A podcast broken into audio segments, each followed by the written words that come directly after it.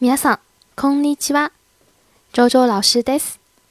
大家好，我是周周老师，非常欢迎大家来到我的日语课堂。今天给大家介绍的一句话叫做“怎么办才好呢？”怎么办才好呢？どうしようかな？どうしようかな？这句话表明了说话人不知道如何是好，感到非常的困惑。 也是间接的求助对方，希望对方提出建议等等，一般用于关系亲近的朋友。好，我们来看一个对话。